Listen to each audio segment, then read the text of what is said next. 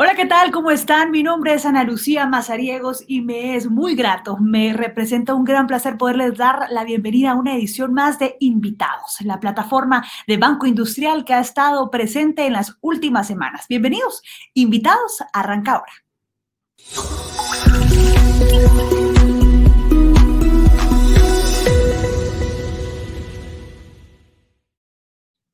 Bueno, y qué alegría poder arrancar esta tarde con entrevistas de este tipo aquí en nuestra plataforma de invitados. Me es muy grato, me genera muchísima alegría poderles dar la bienvenida una vez más a este programa en donde, como ustedes bien lo han visto, hemos tenido la oportunidad de tener a grandes figuras guatemaltecas y también de talla mundial que han venido a platicar con nosotros de diferentes temáticas que nos permiten a todos seguir adelante, buscar mucha más inspiración en diferentes campos que puedan ayudarnos a desenvolvernos de mejor manera como seres humanos. Banco Industrial hace frente justamente a su lema de siempre de tu lado, siempre hacia adelante con esta plataforma en donde pues hemos tenido la oportunidad de aprender, de inspirarnos y de también pues conocer un poco más de muchas temáticas que ahora nos ayudan a desenvolvernos de una mejor manera, sobre todo en este tiempo en el cual pues hemos buscado justamente esta clase de inspiración en diferentes fuentes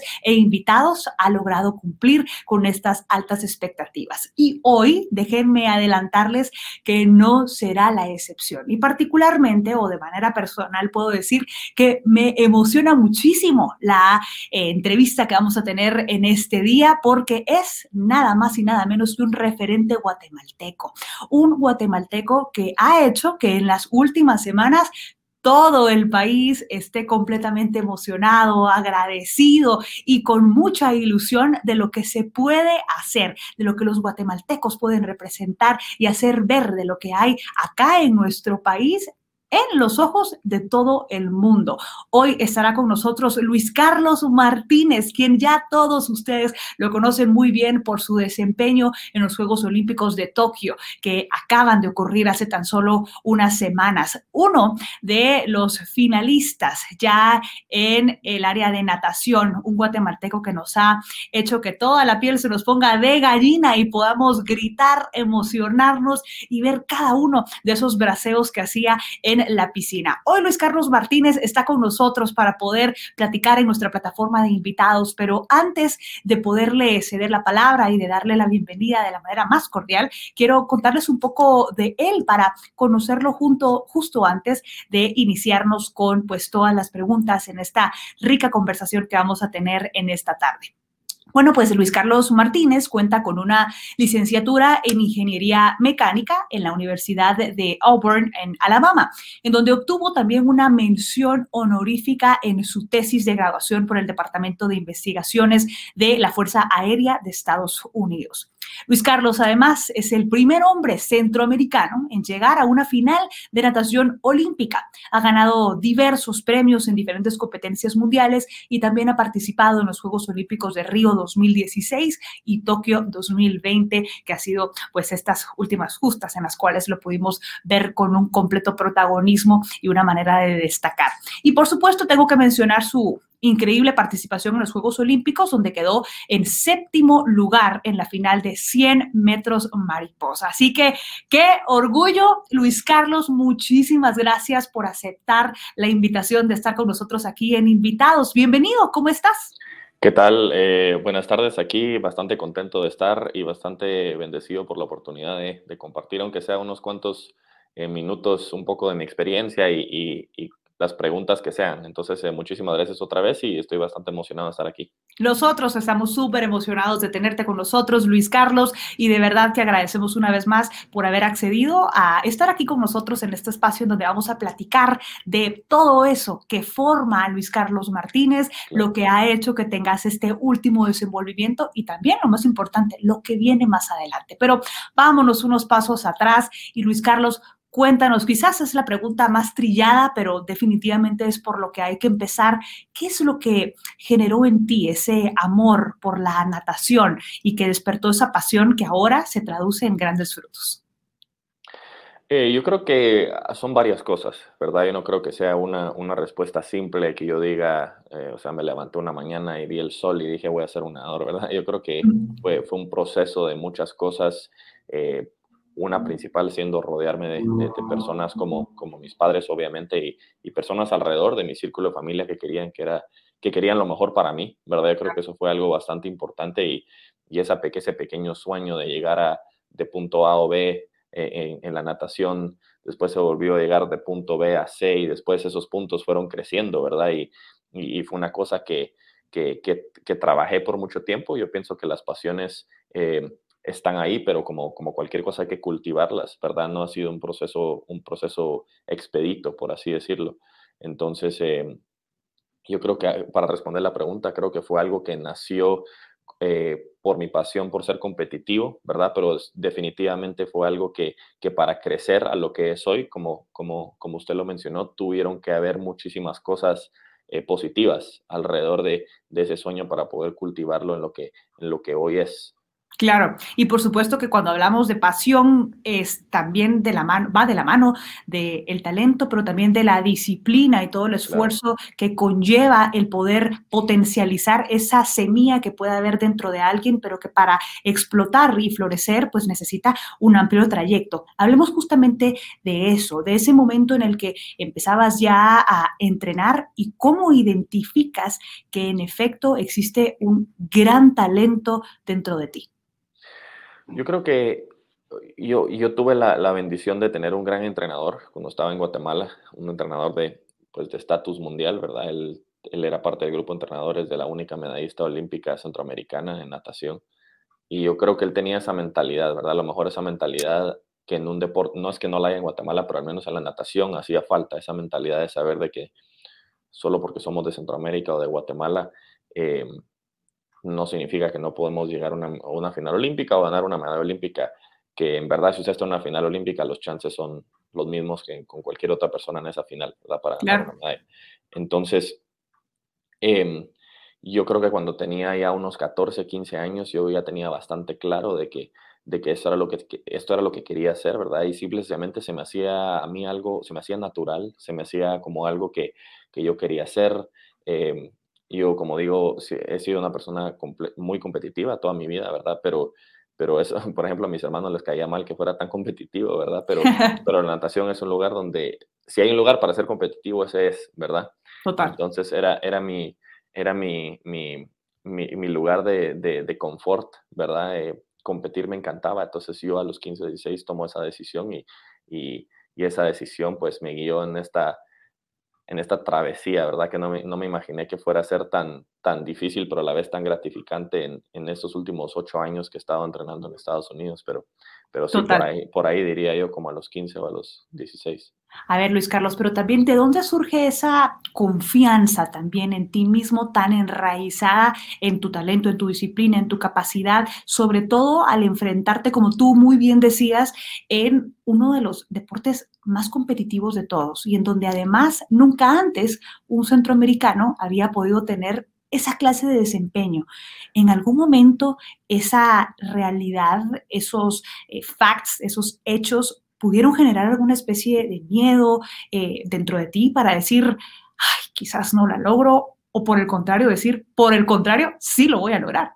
Sí, yo creo que una de las cosas, a mí me cae re mal que me digan que, que no puedo hacer algo, ¿verdad? Entonces, eh, yo creo que en Guatemala crecí escuchando eso bastante, no solo yo personalmente, claro. ¿verdad? Sino, sino el deporte en general, no era de que alguien me estuviera así personal, ¿va? Pero, sí. pero a lo mejor yo sí me lo tomaba personal, aunque yo sabía que no era personal, ¿verdad? Eh, me, me, no me gusta que eh, ponerme límites, entonces soy una persona que no considera ningún, ningún obstáculo impasable, ¿verdad? Entonces, eh, yo creo que cuando yo me empecé a guiar con personas que tenían la misma mentalidad en la natación, dije yo, bueno, en verdad no importa de dónde venga, pues, o sea, eh, si esta persona tiene la capacidad, yo también. Entonces, eh, eh, cada vez que alguien decía esto es imposible o algo así, esto, eso me, solo me motivaba más a, a, a, demostrar lo contrario, no solo por ellos también, sino por mí, ¿verdad? Yo hice un yo me comprometí a hacer algo y, y, lo mínimo que me podía hacer mientras más tiempo pasaba entrenando era, era hacer lo posible por seguir ese sueño después de tantos, tanto tiempo de esfuerzo. Claro. ¿Y cómo se convierte en algo sumamente importante, pero bueno, no solo importante, indispensable, el tener un círculo alrededor tuyo que apoye justamente ese sueño, ese talento que tienes? Por algo hablábamos de tu entrenador, eh, hablábamos de otros deportistas en tu misma disciplina y con la misma visión, pero también hablemos de la familia. ¿Qué es lo que representa eh, el círculo familiar tuyo, tu núcleo, para poder tener esa mentalidad competitiva, sí, pero también enfocada en diferentes resultados. No, por supuesto, eso, es, eso está, va, sin decir, es, es, yo no estaría donde estoy si no fuera por familia, ¿verdad? Eh, he conocido excelentes personas afuera de, de, mi familia, pero, pero obviamente nada se compara con su familia. Yo creo que cuando usted está en un nivel, a estos niveles de competición, conoce un montón de, de personas de distintos tipos y se empieza a dar cuenta poco a poco de que no todas las personas quieren lo mejor para usted, ¿verdad? Eh, claro.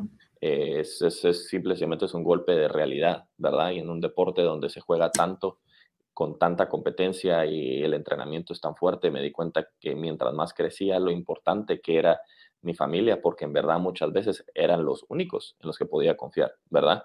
Eh, claro. especialmente estando solo en otro país, en una cultura completamente distinta. Entonces, afuera del apoyo económico, que fue mucho el que ellos hicieron al principio, también está el apoyo este, ¿verdad? Es un apoyo emocional, es un apoyo psicológico que a lo mejor no va a encontrar en la vida real con otras personas.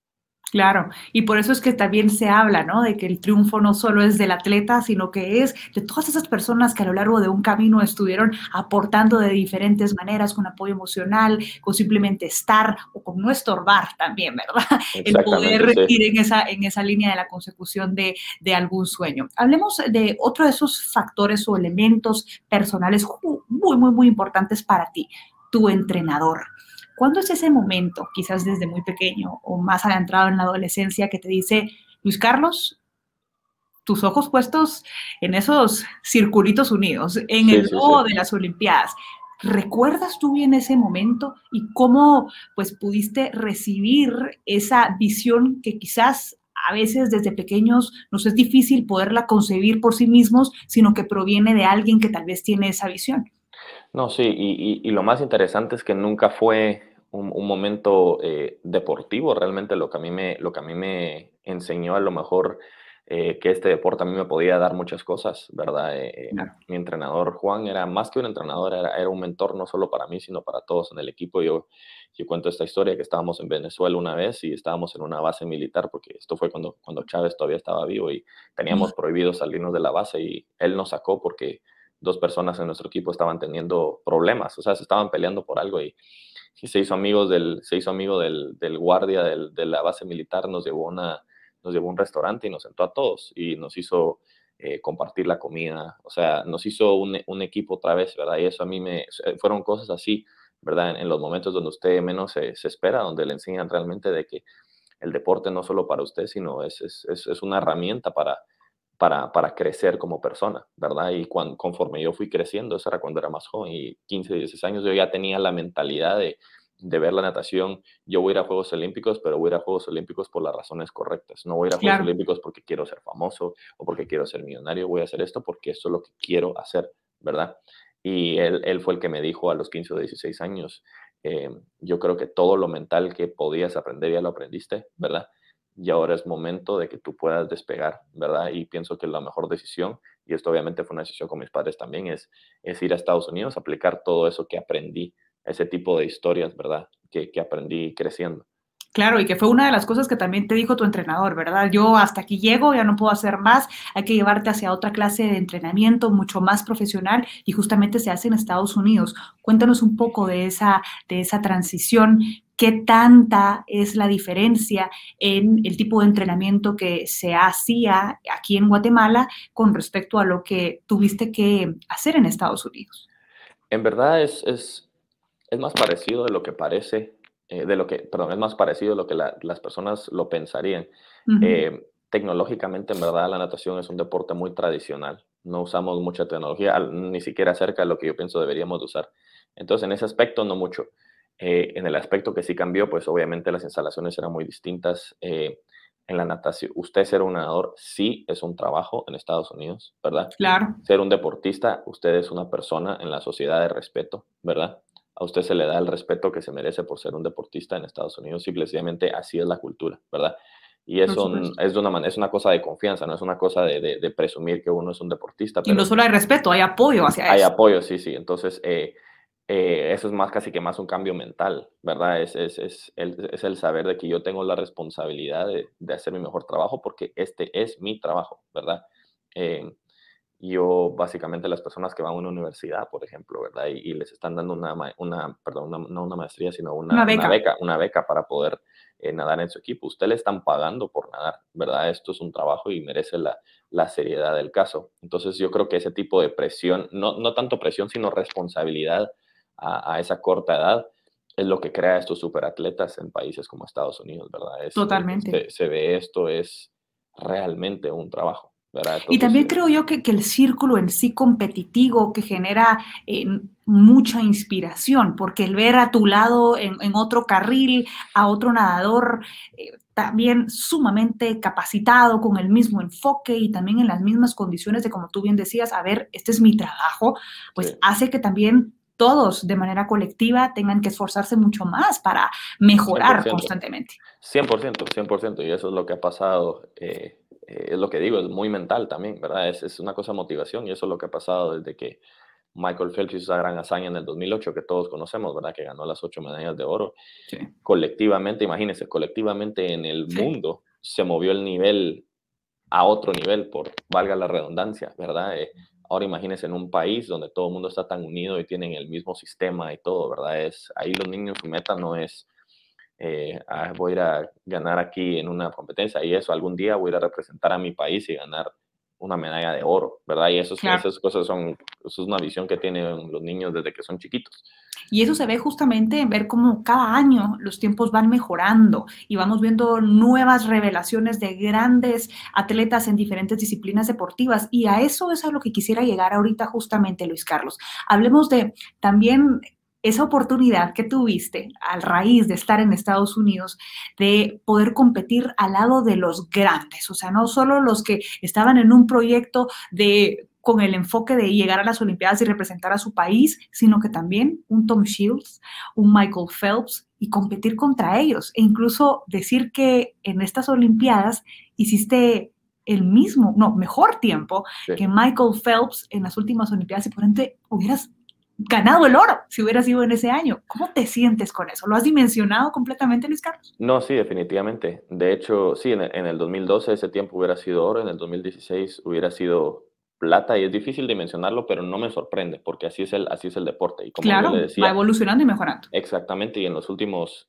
12 años, digamos, la verdad, por así decirlo, por, para hacerlo más simple, del 2008 al 2020, ha salido esta nueva generación, ¿verdad? De la que, de la que ahora yo formo parte, ¿verdad? En la que específicamente en, en mi estilo y a lo mejor en otro estilo se ha mejorado muchísimo porque alguien una vez vio a Michael Phelps y dijo, es imposible que una persona sea así de dominante, ¿verdad? es imposible que él sea el único hombre que pueda hacer eso. Entonces, de la nada empiezan a salir todos y, y yo haber sido parte de eso, en verdad yo llegué ahí en el momento justo 2013 cuando Michael Phelps regresa y cuando él regresa se encuentra con una nueva realidad en la que, ¿verdad?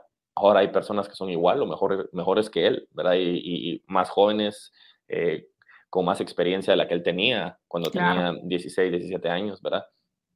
Entonces, haber sido, haber sido parte de eso y haber empezado de abajo, verlos y finalmente, ahorita en el 2021, donde esto explota, pues, y se demuestra al mundo lo, la locura, realmente es loco, es, una, es tonto lo rápido que, que, se nada en los Juegos Olímpicos, ¿verdad? Haber sido parte de eso y estar ahí en la final eh, de, esa, de esta nueva generación.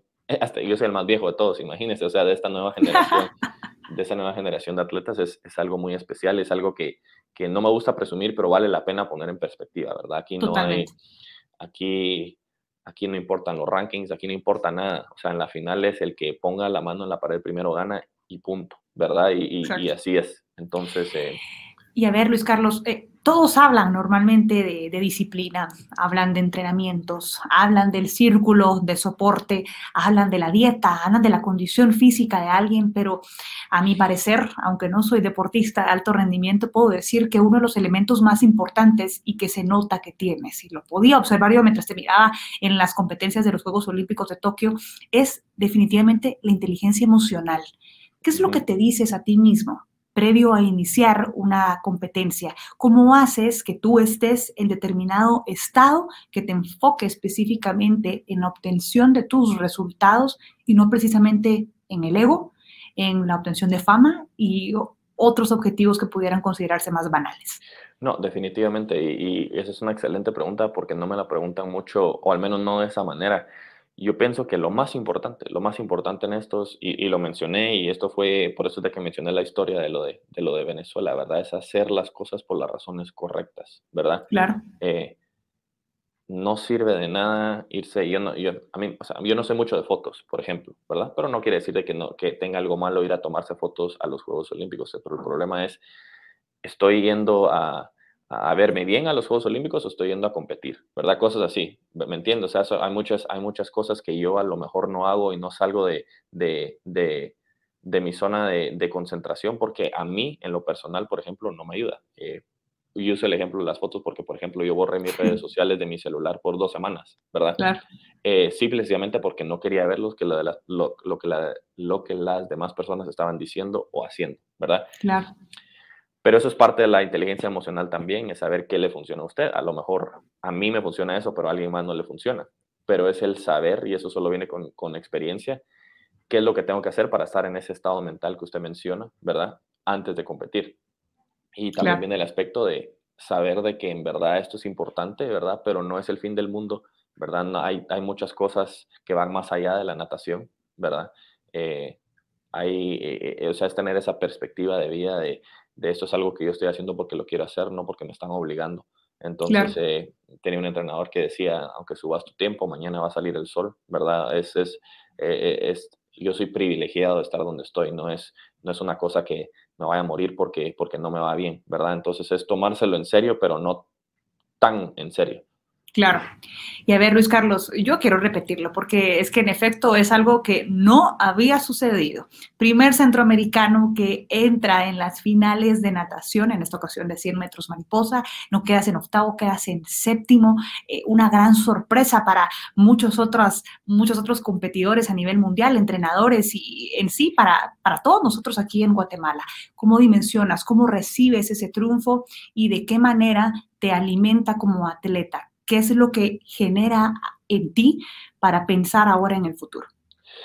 Eh, se vivió, ah, yo lo viví de una manera muy emocional, para serle sincero. Eh, mi meta siempre había sido ir a ganar a, Tokio una medalla. Eso era, era claro para mí, no lo decía mucho porque me daba pena que, que, que me...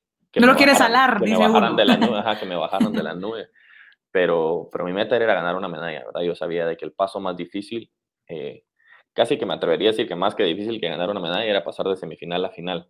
Total. Eh, por, por, por, por, distintos, eh, por distintas eh, cosas y, y, los horarios, pero no, no vamos a entrar en eso. El punto es de que la semifinal para mí era la competencia más difícil de mi vida, ¿verdad?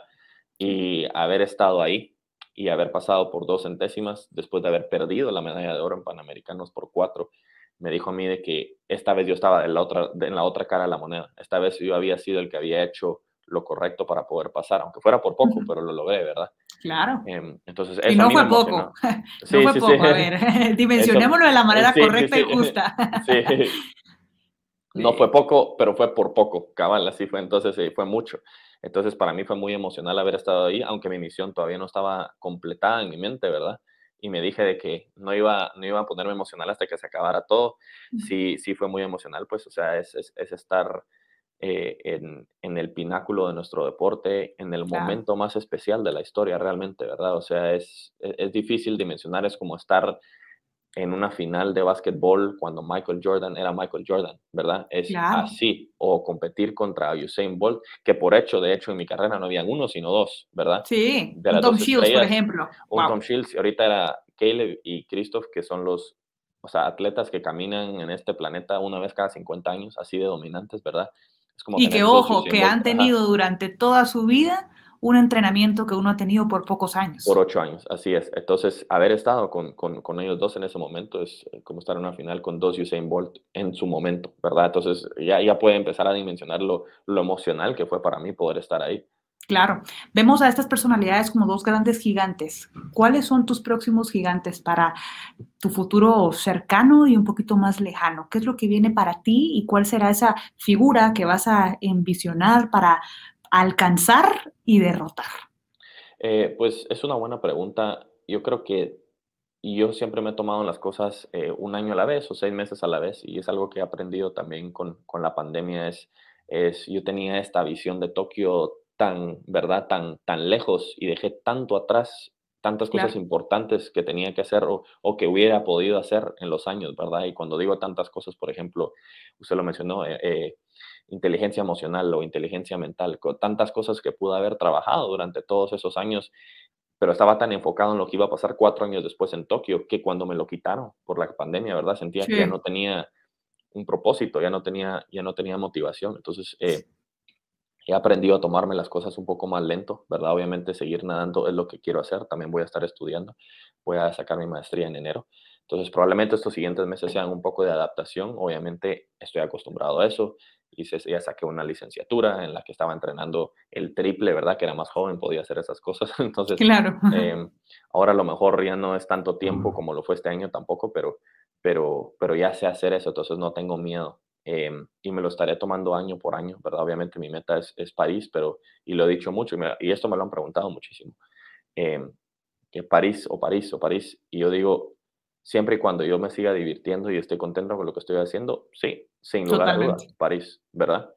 Pero y hay que hacerlo por las razones correctas y también las, razones que te benefician a ti como persona, porque antes de cualquier otra situación estás tú y eso es al final lo que, lo que uno debe de cuidar completamente, porque es al final, como bien dicen, decimos por aquí, es tu machete de trabajo, eres tú mismo, ¿verdad? Así que hablemos ahora también un poquito de, de, de estos momentos difíciles que como toda persona toca enfrentar, pero en el mundo deportivo, pues también tienden a verse de una manera quizás un poco pues más cuesta arriba y sobre todo cuando enfrentamos un momento eh, pues histórico, una etapa de pandemia global en la cual el momento de entrenamiento pues se disminuye, en el cual quizás nuestra salud corre mucho peligro y nos puede generar eh, ansiedad.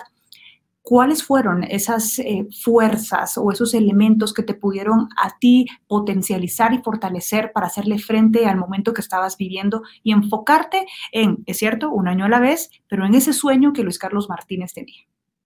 Eh, yo creo que mucho tuvo que ver la, la, fortaleza mental, ¿verdad? Yo siempre he tenido una, supongo yo, siempre estoy bastante, no confiado, sino eh, confío, supongo, en, lo que puedo hacer, ¿verdad? Pero me di cuenta que había dejado a un lado a lo mejor eh, mi inteligencia emocional, que ahora se, ahora se demostró que sí la tengo ahora, ¿verdad? Después de, estos juegos, pero eh, me empecé a enfocar más en mi psicología, hablo con un psicólogo, ¿verdad? Eh, desde el año pasado, de hecho, antes de la pandemia, esto fue pura coincidencia. Y, y yo creo que hemos dejado muchas cosas en, en, sobre la mesa y ver las cosas realmente como, como se debe, ¿verdad? Y eso fue mi fortaleza, realmente esto y mi familia, mi fortaleza para pasar tantos años en las que en, este, en la pandemia ni siquiera era un año a la vez, era un día a la vez, ¿verdad? Nosotros platicábamos todas las semanas con mi psicólogo y decíamos, ¿cómo hacemos para pasar el día bien, ¿verdad? Y ese día se convirtió, bueno, ahora nos enfocamos en el mes, ¿verdad? Ahora ya nos enfocamos de aquí, cuando menos sentía, faltaban seis meses para los juegos, ¿verdad? Es, es, es, es, es eh, hay que, a veces hay que, hay que, hay que tomarse las cosas más tranquilo. Yo creo que la pregunta correcta cuando me preguntan de París es no si voy a ir a París, sino qué vas a hacer el siguiente año para, poder ir, a, para poder ir a París, ¿verdad? Eso, esa, esa realmente es la pregunta. Entonces, em, yo creo que tomar las cosas lento, una, un día a la vez, ¿verdad? Viendo en retrospectiva, Luis Carlos, ¿cuáles podrían decir que fueron tus tres principales aciertos y los tres elementos que también pudiste haber hecho mejor con respecto a tu, tu, tu pues preparación desde mucho tiempo atrás. Y no hablo en sí de los Juegos Olímpicos, sino de toda esta trayectoria como deportista profesional. ¿Cuáles son esos tres elementos que tú resaltas y esos tres que quisieras incluso decirle a alguien nuevo que viene, a ver, ten muy en cuenta esto? Yo creo que los tres elementos positivos, ¿verdad? Que a mí me ayudaron definitivamente es estar bien enfocado en sus valores, especialmente la humildad, ¿verdad? Usted cuando va a un país que es muy desarrollado en, en, en, la natación, ¿verdad? Una potencia, eh, lo van a bombardear con estímulos de esto, haga esto, diga esto, ¿verdad? Muchas personas súper exitosas y ese, yo creo que usted se queda un poco, como dice el dicho, calladito te ves más bonito, ¿verdad? Y solo llega como una esponja a, absorber información.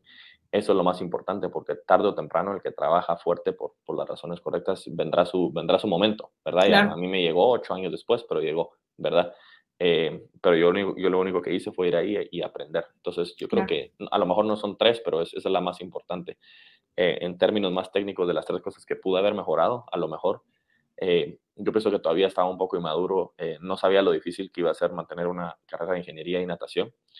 Eh, y la segunda es coincidente con esa, yo creo que para mí, por el tipo de estilo de vida que yo quería tener, mm, se me hubiera sido más factible irme antes a Estados Unidos a hacer mi bachiller en Estados Unidos, ¿verdad? Para yo poder acostumbrarme a, a ese tipo de cosas de entrenar y, y, y estudiar al mismo tiempo, ¿verdad? Claro. Y también el, tercero hubiera sido, eh, yo pienso que estaba tan emocionado por irme, ¿verdad? Que, que, que, no, casi que dejé a mi familia por un lado por un par de años cuando estuve ahí, ¿verdad? Sin darme cuenta de lo importante que ellos eran, ¿verdad? Con, con, con, yo estar ahí. Entonces siento que me perdí dos años de, de, platicar con ellos o platicar con mis hermanos, ¿verdad? Y, pero eso es algo que, que ahora se los he repagado con, con mi esfuerzo. Totalmente, totalmente. Y se nota el orgullo de cada uno de los integrantes de tu familia. Se veía en las transmisiones al momento de verte eh, nadar, eh, muchos integrantes por ahí eh, siguiéndolo y de verdad que fue un momento muy emotivo para todo el país. Y creo que en nombre de Guatemala podemos decirte un gracias, Luis Carlos, por haber hecho este gran desempeño, que es algo que a veces no se dice, solo se habla de qué hiciste o qué vienen a hacer y no se detiene uno a, a reconocer algo que nos emociona a todos. Así que en nombre de Guatemala queremos decirte gracias, Luis Carlos. Gracias a ustedes. Bueno, y también quizás eh, irnos un poquito un, momento más emocional en cuanto a aquello que vas a atesorar por siempre, los Juegos Olímpicos de Tokio 2021, aunque en nombre son 2020, pero digamos, eh, ¿Qué es eso que, que, te llevas, además de, obviamente, tu participación y desempeño? ¿Cuáles serían esos momentos detrás de cámaras, por así decirlo, que marcaron también tu participación en estos Juegos Olímpicos? Yo creo que, bueno, hay... ¿Verdad que, fueron sí unos, es que, que, fueron unos juegos, una locura. Es, eh, hay cosas que nunca se me van a olvidar, ¿verdad? Como lo, lo positivo. Lo más grande, y vamos a hablar de eso primero, lo más grande definitivamente que, que me voy a llevar más que cualquier medalla y, y, y nada, y lo he dicho, es es el respeto de Guatemala, ¿verdad? realmente yo creo que finalmente eh, las personas de Guatemala se dieron cuenta qué es lo que realmente conlleva estar a este nivel, ¿verdad? Y, pienso que todavía falta, pero el apoyo ha sido tan grande, ¿verdad? Que, que estoy muy contento de haberme ganado el respeto de un país y eso vale más que cualquier, cualquier medalla, ¿verdad? Realmente. Em, esa es la grande y la más importante. Pero por supuesto hay momentos detrás de, detrás de cámara, de, la mayoría son buenos, ¿verdad? De risas y, chistes que hacemos y cosas así, pero lo que nunca se me va a olvidar son los procesos que tuvimos que pasar para poder tener el derecho a competir y el estrés de si alguien cerca mío le daba COVID y yo no podía competir. O sea, era una cosa horrible. Yo sentía que estaba en una pesadilla. Llegamos, aterrizamos ocho horas, cinco horas en el aeropuerto, tres horas de bus, eh, caminamos ocho kilómetros en el aeropuerto con mochilas. O sea, fue una travesía, realmente fue una, fue una, una odisea casi, y, y, pero nunca se me va a olvidar y, obviamente no me arrepiento de la experiencia, ¿verdad? Yo creo que todo ese esfuerzo hizo la recompensa aún mejor, ¿verdad? Al, al final. Y, y, es una, como dice usted, es una competencia que nunca se me va a olvidar en mi vida. ¿Cómo defines ahora a Luis Carlos Martínez post Juegos Olímpicos de Tokio 2020? Yo creo que finalmente soy, no es de que nunca hubiera estado realizado con lo que hacía, ¿verdad? Pero yo creo que este es el, el, el fin de un capítulo muy importante, ¿verdad? El, el fin de un, de un capítulo muy importante donde yo después de tantos años, de tanto tiempo de expectativas, de estar, de estar prometiendo y diciendo que puedo hacer esto, ¿verdad? Realmente hacer, demostrar lo que podía hacer, no solo demostrar lo que podía hacer, sino en el momento correcto, ¿verdad? Y eso es lo difícil. He, ahí lo difícil, ¿verdad? Es hacer las cosas bien cuando cuenta. Entonces, eh, Y yo creo que este nuevo Luis Carlos Martínez, pues se siente contento. Yo siempre he sido una persona feliz, pero hoy soy realmente realizado y feliz de que todo ese esfuerzo finalmente tuvo la recompensa que yo tanto quería. Claro, totalmente. Los triunfos al final no terminan en el momento en el cual se llevan a cabo y en el proceso de post-celebración, sino que definitivamente elevan la vara y hacen que muchas otras personas se ilusionen y también se inspiren a poder seguir un camino parecido al tuyo. ¿Cuál es esa responsabilidad que sientes, que a ver, no es una responsabilidad en sí de, ti, pero a ver, puede ser que sí la sientas, con respecto a las nuevas generaciones, aquellas, aquellos guatemaltecos que quieran seguir el mismo camino que tú. ¿Crees que puedes hacer algo para devolver eh, en ellos la ilusión o incidir de una u otra forma en el que su camino sea un poquito menos tormentoso? Claro, eh, yo pienso que mi responsabilidad como, como, como un atleta que ha hecho esta, esta ruta solo, ¿verdad? Yo soy el primer hombre al menos en, en, llegar a este punto en toda Centroamérica, ¿verdad? Era, era una, era, yo lo veía como ir caminando por un bosque y, y, no había camino, ¿verdad? O sea, yo no sabía qué seguir, qué era bueno, qué no era malo y, y, ahora yo, yo he dejado al menos una vereda, ¿verdad? Para que las personas lo sigan y, es, siento que es mi responsabilidad moral. Eh, dejar pistas, ¿verdad? En ese camino en las que, en las, que las personas puedan regresar, ver y, a lo mejor evitarse ciertos problemas y, obstáculos que yo tuve que pasar, ¿verdad? Entonces, eh, eh, siento esa responsabilidad y, tal vez lo vamos a hablar después, por eso es que estoy escribiendo este libro que, que voy a, a, donar, ¿verdad? Porque ahí está todo, ¿verdad? Ahí está todo lo que se tiene que saber para de, de, mi trayectoria y, y, ¿verdad? Y este libro, eh, a ver, cuéntanos un poquito. Yo sé que ya me dijiste que, que, vamos de paso en paso, de año en año y demás, pero yo soy un poco curiosa a esto me dedico a hacer preguntas, así que necesito que me cuentes un poco, Luis Carlos, cómo es que viene este proyecto, para cuándo lo podremos ver, eh, de qué tratará el libro y quizás nos adelantes un poco algún elemento que no nos hayas dicho antes, el nombre del libro o tu capítulo favorito. Claro, no, sí, definitivamente, eh, son buenas preguntas. Em, este, este libro surgió más que todo para mí, era casi que un diario, ¿verdad? De un montón de cosas que, que yo quería eh, escribir, ¿verdad? Pienso que escribir es, es una buena terapia para todos, ¿verdad? Dejar cosas escritas. Em, y después como fueron, esto, esto fue hace ya casi dos años y yo creo que cuando comenzó la pandemia eh, nos tiramos al agua fuerte con esto, ¿verdad? Con mi familia era algo que quería que yo también lo hiciera porque de cierta manera ellos saben, pero no saben todo lo que yo he pasado, ¿verdad? Tienen una idea, pero en verdad no saben. Y esto era más que todo un regalo a mi familia para que ellos leyeran qué era lo que estaba haciendo Luis Carlos cuando ellos estaban aquí en Guatemala, ¿verdad? Eh, pero nos dimos cuenta de que, o me di cuenta yo de que este libro eh, respondiendo a la segunda pregunta, es, es, un libro que trata de muchas cosas y muy, muy pocas de las cosas son natación, ¿verdad? Es, no, este no es un libro de deportes, ni de tiempos, ni de, ni de cosas técnicas de cómo mejorar su brazada en la natación. Es nada más una historia contada por alguien que ni siquiera es un escritor como yo, ¿verdad? De la manera más simple de las cosas que vi y aprendí, ¿verdad?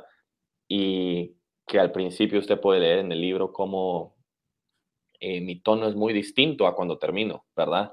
Yo, yo crecí muchísimo en los últimos dos años, eh, no tanto como, no solo como escritor, obviamente, pero como persona, ¿verdad? Entonces, es, pienso que es un libro muy especial para mí y, a mis editores les ha gustado bastante y las personas que han logrado leer ciertos capítulos les ha gustado mucho porque sienten esa presencia a lo mejor que no sintieron cuando yo estaba haciendo todas estas cosas en otro país, ¿verdad?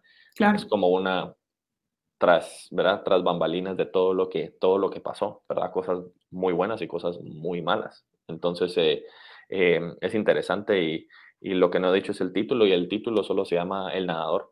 Y la razón por la cual se llama El Nadador es porque yo estaba tan solo en esta, en esta, en, ¿cómo se dice? En esta en esta aventura, ¿verdad? De que yo nunca tuve nombre, yo siempre era el nadador, el único nadador, ¿verdad? Entonces, eh, y me ha tomado 15 años volverme del nadador a, Luis Carlos Martínez. Luis Carlos Martínez. Entonces, eh, ese es el título del libro y, y de eso trata, literalmente. Cómo, cómo, siempre preguntan cómo le fue al nadador, ya se sabe que soy yo, ¿verdad? pero, ese nadador tiene nombre, ¿verdad? Y tiene una historia también.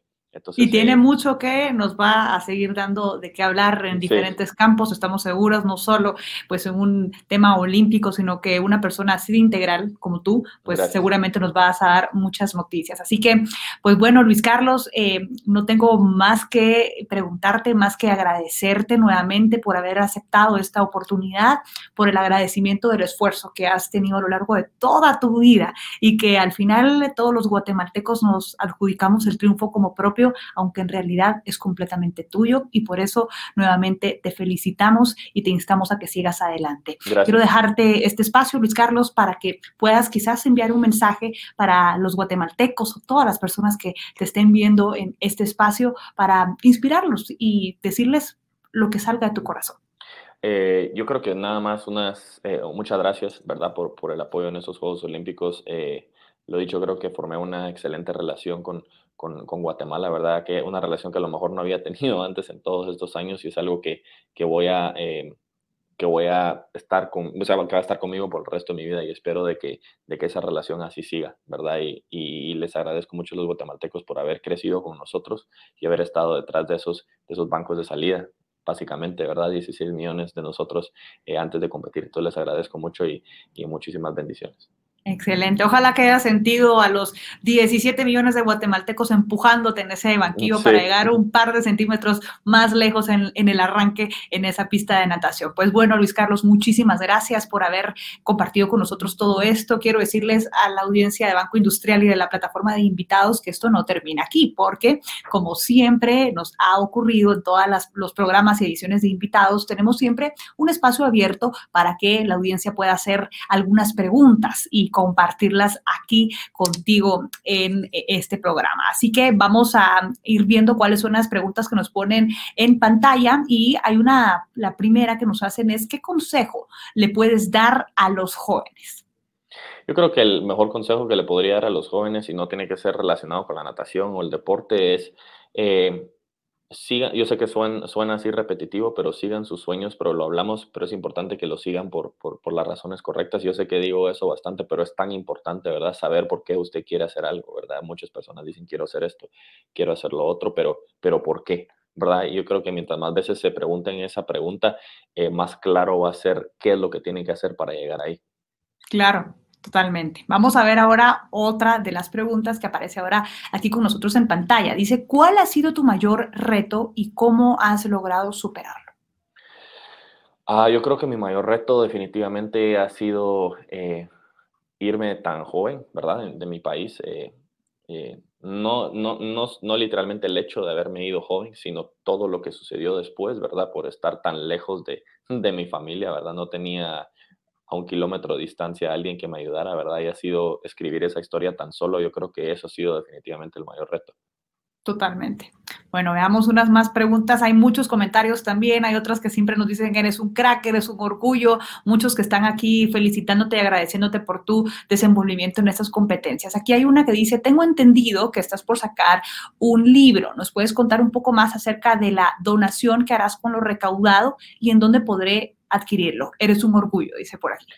Eh, sí, el libro, aquí estoy viendo las preguntas otra vez. Ah, sí, el libro pues se trata, como dije, de de, ah, no, lo de la donación. La donación se va a hacer a través de la fundación de la, de la Fundogen para el proyecto Entre Barrios, que ha, yo creo que ha ayudado como a 1.559 personas, ¿verdad? Eh, niños de áreas rojas, ¿verdad? En las que se redirige básicamente su atención de lo mejor situaciones no tan positivas hacia el deporte, ¿verdad?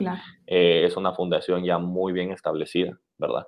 Entonces yo pienso que ese es el mejor eh, lugar para poner los, el, el, lo lucrativo de este libro, ¿verdad? No es un lucrativo para mí, sino para la, para la niñez guatemalteca. Em, lo podrán adquirir en persona, o sea, perdón, físicamente, ¿verdad? No, yo creo que de esos no van a haber tantos, pero definitivamente se va a poder adquirir digital, eh, traducido español-inglés, si tienen amigos que hablan inglés. Entonces, eh, por ahí, pero todavía no sabemos los números. Esto va a salir en diciembre. Genial. Bueno, vamos a estar muy, muy, muy al pendiente de esas noticias porque sin lugar a dudas, después de escucharte y después de ver tu desempeño en los últimos Juegos Olímpicos, muchos guatemaltecos querrán adquirir ese mismo libro. Y veremos si hay alguna pregunta más por aquí.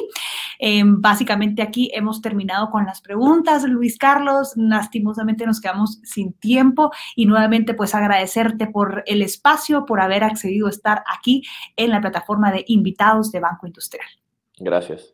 Bueno, muchísimas gracias a todos por haber estado con nosotros en esta tarde. Nuevamente recordarles que tenemos constantemente muchos programas aquí en la plataforma de invitados de Banco Industrial para que ustedes puedan inspirarse a seguir adelante. Siempre de la mano, por supuesto, de BI, de Banco Industrial, que reúne a estas grandes personalidades para poderles llevar contenido de interés hasta la comodidad de su hogar. Soy Ana Lucía Mazariegos y espero verlos en una próxima ocasión.